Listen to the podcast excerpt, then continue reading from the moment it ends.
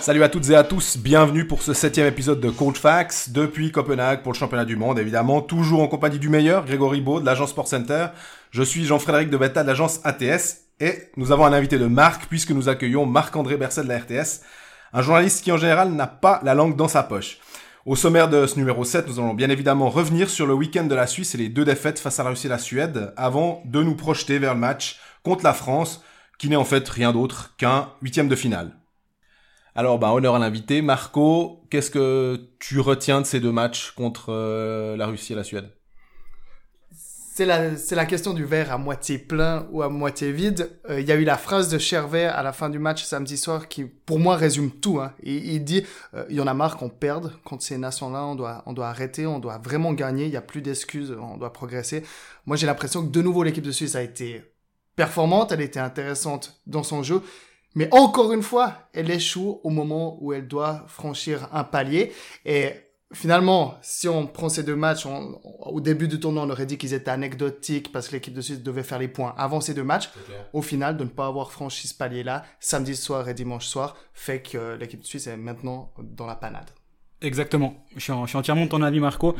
On va regretter ce point contre l'Autriche. Finalement, dès, dès qu'ils ont, ils ont perdu un point, on a dit ouais bon, peut-être qu'en fin de tournoi ça, ça ira. On, on aura fait le nécessaire avant, mais on n'avait peut-être pas vu la Slovaquie aussi forte. Alors, on a vu la Slovaquie contre la Suisse qui était quand même catastrophique. Franchement, je sais pas comment cette équipe de Slovaquie là, ce qui s'est passé entre deux pour qu'ils prennent un point à la Suède. La Suède qu'on a vu hier faire match nul après gagner en prolongation contre cette Slovaquie là, pour moi c'est c'est une énigme. Mais toujours est-il que bah, bah, on va devoir trembler jusqu'au bout, malgré le fait qu'on a une équipe qui est, qui est bonne sur le papier. Ça fait quand même quelques jours qu'on se pose la question est-ce que c'est la meilleure équipe de l'histoire de, de- du, du mondial? Bah, Malgré tout, on arrive quand même toujours à la même conclusion c'est on tremble jusqu'au bout pour se qualifier pour le quart de finale. Ouais, on, on comprend. Pas tellement. En fait, on est en, tant que journaliste, je trouve qu'on est toujours à se dire euh, oui, non, on, est un peu tiède parce que euh, on arrive, on peut pas casser cette équipe, sincèrement. Mais c'est l'histoire de la Suisse, un petit peu de l'équipe de Suisse depuis euh, depuis dix ans quasiment. Euh, Reto Raffaner, directeur des équipes nationales, me disait euh, sur les 20 dernières années, les équipes du top 6 au 6 premiers rangs du classement mondial se sont toujours qualifiées pour les quarts de finale. La Suisse, dans 61% des cas, elle a, elle a été éliminée. Euh, il me disait, c'est vous les journalistes, d'une certaine manière, qui engendrez de fausses attentes. On fait pas partie du top 6, on est trop exigeant. Moi, je- j'étais pas d'accord avec lui, hein. J'étais Ouais. pas du tout d'accord. Et, et sur ce week-end, on voit qu'on est en droit d'exiger. Moi, je trouve que ce week-end, c'est une confirmation. On est en droit d'exiger plus. Euh, mais cette, je sais pas, il y a un dernier truc qui manque toujours à cette équipe. Moi, j'ai l'impression que c'est dans la gestion des moments clés. Mais après, être membre du top 6, ça veut pas dire être en demi-finale. Ça reste, il y a quand même deux équipes du top 6 qui se font éliminer en quart de finale. Oui. Et, et moi, j'ai toujours l'impression qu'en Suisse, dès qu'il y a une, un quart de finale, c'est devenu une- un échec presque dans, dans la tête des gens, des, de, des, quand on voit les réactions sur Twitter, des gens qui, qui nous, qui nous écrivent ou même la, la plupart des gens avec qui on parle, ça devient presque l'échec d'avoir été éliminé en quart de finale. Et il faut juste se rendre compte euh, où on est. Et puis ce week-end, bah, on a vu qu'on s'est un petit peu rapproché de, de, la, de la Russie parce que ce match contre la Russie, c'est vraiment un gros, gros, gros match.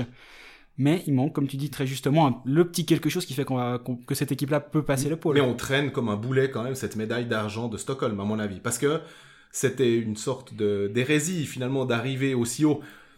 Une demi-finale aurait été bien, euh, peut-être une médaille de bronze à la rigueur, mais là on allait en finale. Et du coup, on s'attend à ce que cette équipe, euh, ben, elle continue sa courbe de progression. Ah c'était une configuration complètement différente. Et puis, pas avec les mêmes joueurs, le, le même profil aujourd'hui. Je veux dire, il y a beaucoup plus de joueurs qui sont en Amérique du Nord. On est, on est totalement dans autre chose. Moi, j'ai l'impression que sur ce week-end, si on s'arrête à ces deux matchs, la Suisse, elle a mal géré les moments clés à chaque fois. C'est-à-dire quand euh, elle est revenue au score, elle a jamais ensuite été capable derrière hein, de passer l'épaule. Ça a été flagrant contre les Russes, ça a été flagrant contre les Suédois à 3 à 1, à 3 à 2 même contre Diaz marque. Là, on se dit, elle va en être capable. Et chaque fois, cette, cette pression, cette obligation à avoir un résultat tout d'un coup, vous, vous n'êtes plus dans, le- dans un moment du match l'outsider, vous êtes celui qui peut prendre le leadership ce match, eh bien, elle n'arrive pas encore à endosser vraiment ce costume-là. Moi, elle m'a quand même bien plu contre la, contre la Suède. Justement, dès la 35e minute, là, on a vu qu'ils ont commencé à jouer comme une bonne équipe. Ils, ils sont allés gagner tous les duels dans les, dans les bondes à ce moment-là. C'était une équipe suisse qu'on, qu'on reco- qui était méconnaissable par rapport au, au début du match.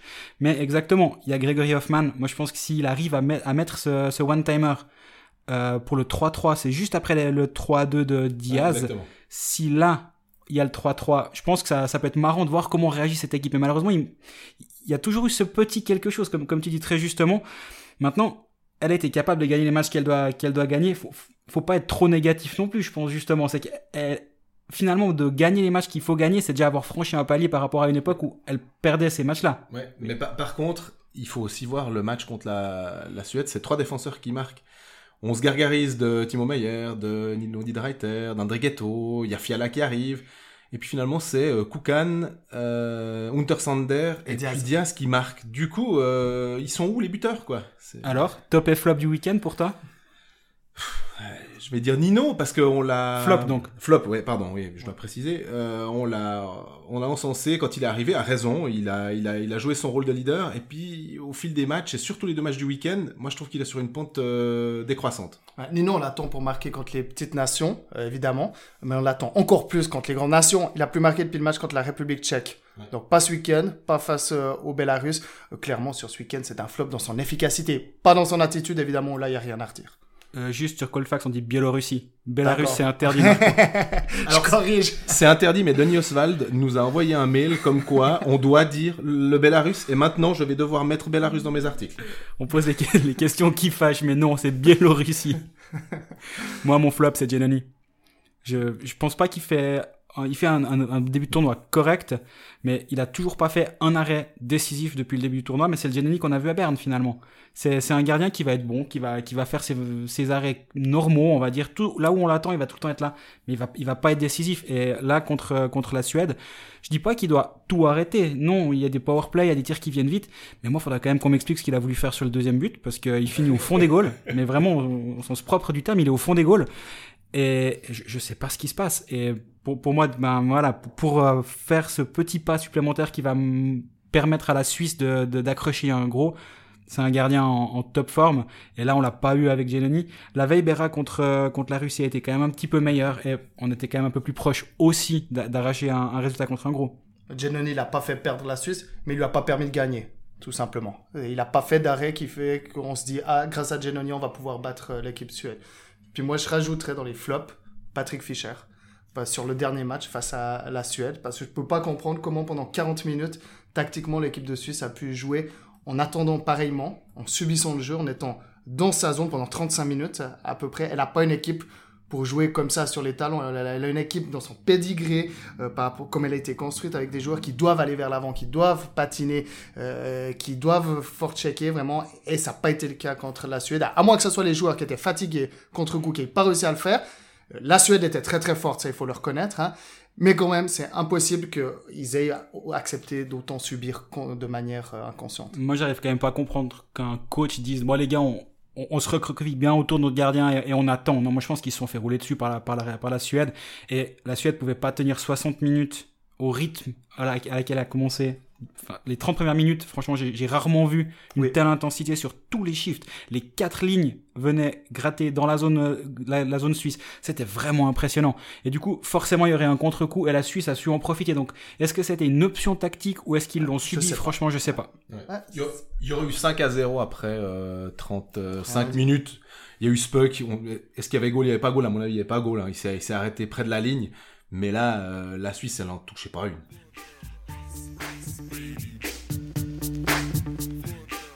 Bon, on a fait le tour des flops. On va, on va, on va dire que les journalistes sont tout le temps négatifs, donc on va quand même essayer de dire un petit peu de bien les tops de, de cette équipe de Suisse pour, pour le week-end. Je sais pas, Jean-Fred, pour, euh, pour toi? Je vais te laisser euh, ton top parce que il est, il est très bien. Je vais prendre André Ghetto. Euh, je trouve que c'est un de ceux. On, l'a critiqué aussi au début. Il a eu euh, cette pénalité contre euh, pénalité de match contre l'Autriche méritée. Quand il est revenu, il a eu un peu de peine parce qu'il a dû se dire qu'est-ce que je fais? Je suis pas un joueur méchant. Euh, je suis je suis pas un type euh, qui fait des, des sales fautes. Puis du coup, il a pas rejoué son jeu et là, il est en train de revenir à un bon niveau et du coup, c'est un de ceux qui crée quelque chose. Voilà. Moi, j'ai beaucoup aimé Ramon Untersander, mais depuis le début du tournoi, finalement. Et un journaliste ce matin faisait la, la réflexion assez juste, c'est qu'en fait, depuis le début du tournoi, on parle que des joueurs de NHL.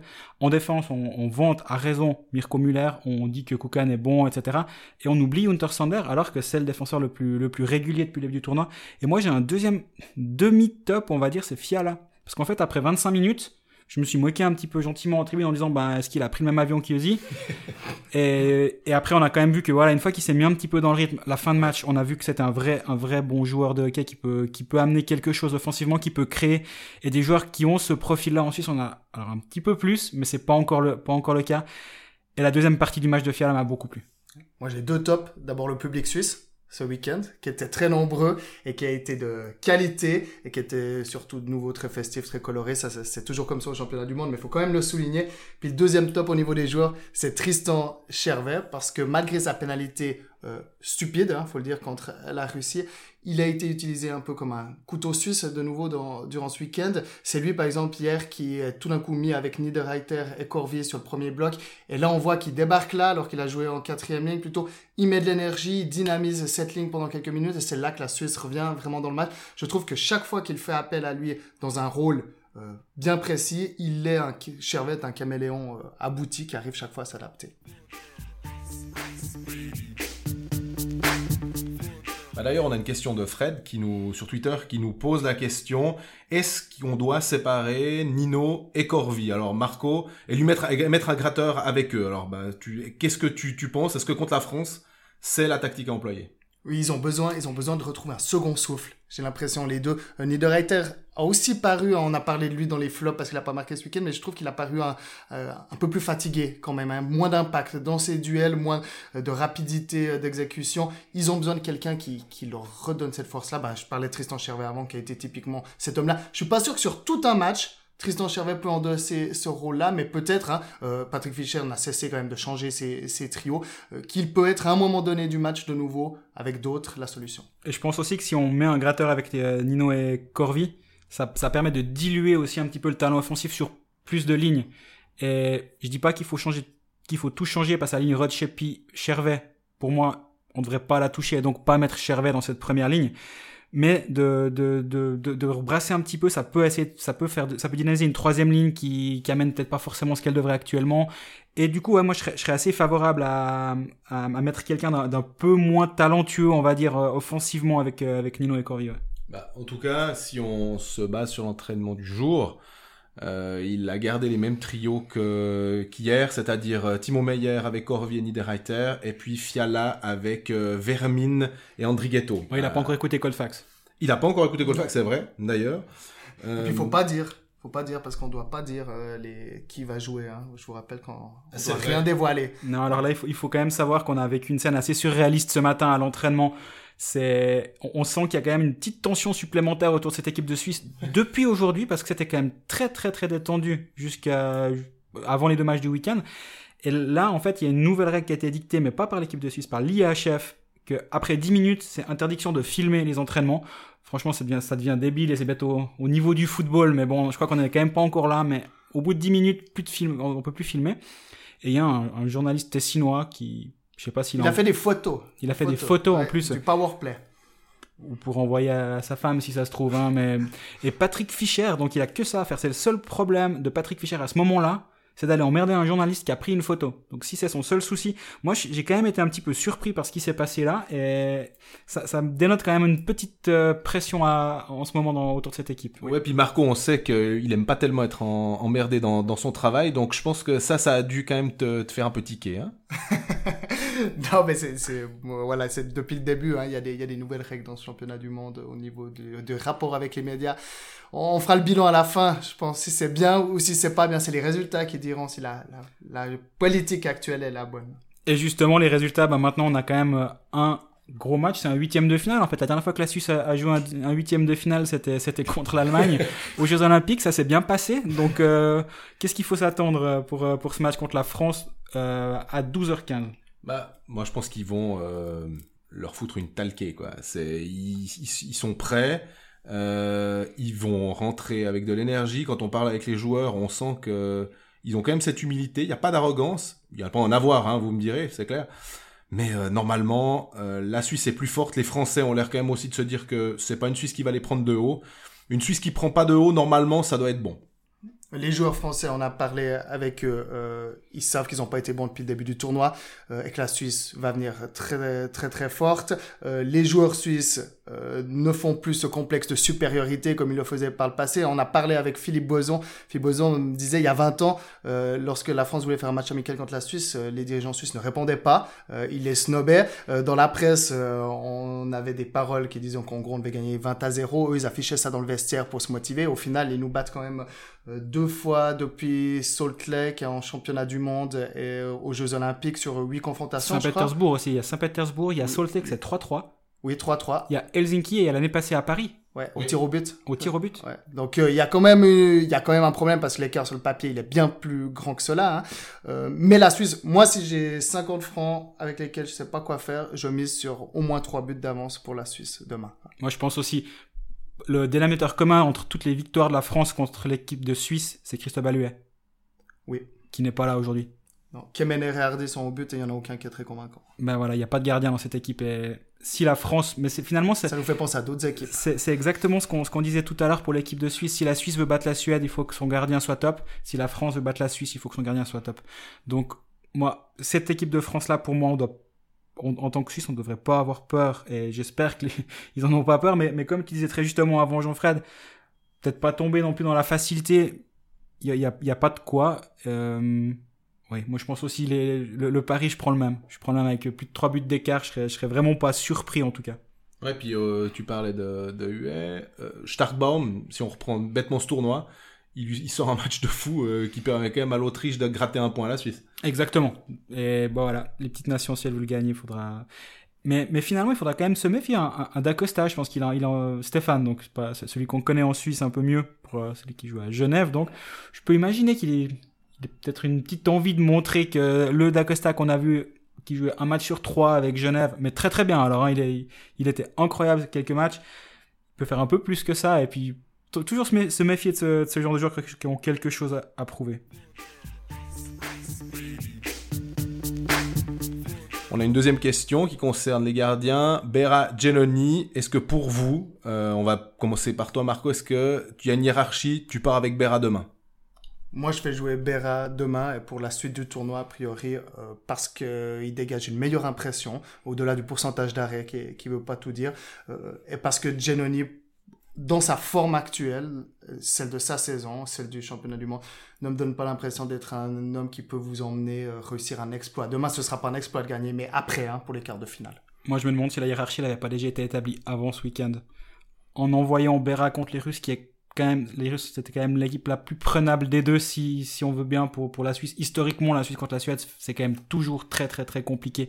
Du coup, en envoyant Bera, je me demande si c'est pas un signal. Puis, bah, Giannoni derrière, on accepte, en fait, la, la défaite plus facilement contre la Suède, tout en ayant fait jouer Bera. là. On se donne plus de chances de gagner avec Bera, qui est le numéro 1 pour la suite du tournoi. Et effectivement, je pense que celui qui entre les poteaux demain, s'il y a une qualification pour le quart de finale, ce sera pour euh, sera, sera de- devant les poteaux à, à la suite du tournoi, je pense également. Et puis alors, dernier thème, on passe à Patrick Fischer. Euh, c'est peut-être prématuré, mais est-ce que Patrick Fischer joue sa tête euh, demain en cas de défaite contre euh, la France?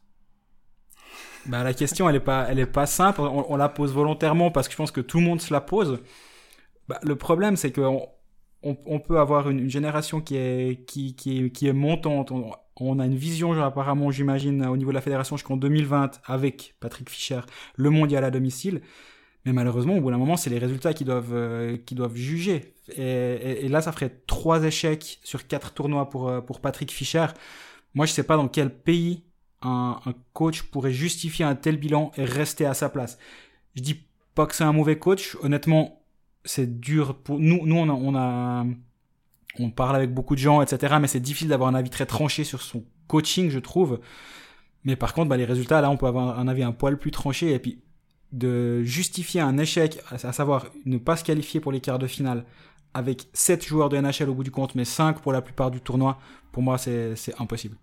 Si la fédération veut être cohérente dans son incohérence, euh, même en cas d'échec, il faut qu'elle garde Patrick Fischer, parce que comme elle, elle a trouvé le moyen de le signer avant même les objectifs de la saison, de le prolonger, ça veut dire qu'elle croit en lui euh, contre vents et marées. Donc, elle ne doit pas, pour elle, elle ne doit pas le licencier. Il peut, à mon avis, il peut perdre. Patrick Fischer peut être éliminé, il ne sera pas licencié. Ils, ils peuvent pas le lâcher. Alors, ou sinon, faut qu'il démissionne eux-mêmes. Parce que dans ce cas-là, on prolonge pas quelqu'un en amont. Bon, puis vu qu'on a un, un- un vrai journaliste de, oral autour du micro, on va, on va le laisser vous dire au revoir. Merci d'avoir été sur Coldfax, l'émission qui monte. Hein, vous aurez écouté les premières. On espère que vous en écouterez encore beaucoup avec l'excellent Jean-Fred de Beta et le non moins excellent Grégory Beau. C'est un plaisir d'être avec vous. Merci Marco. Merci Marco.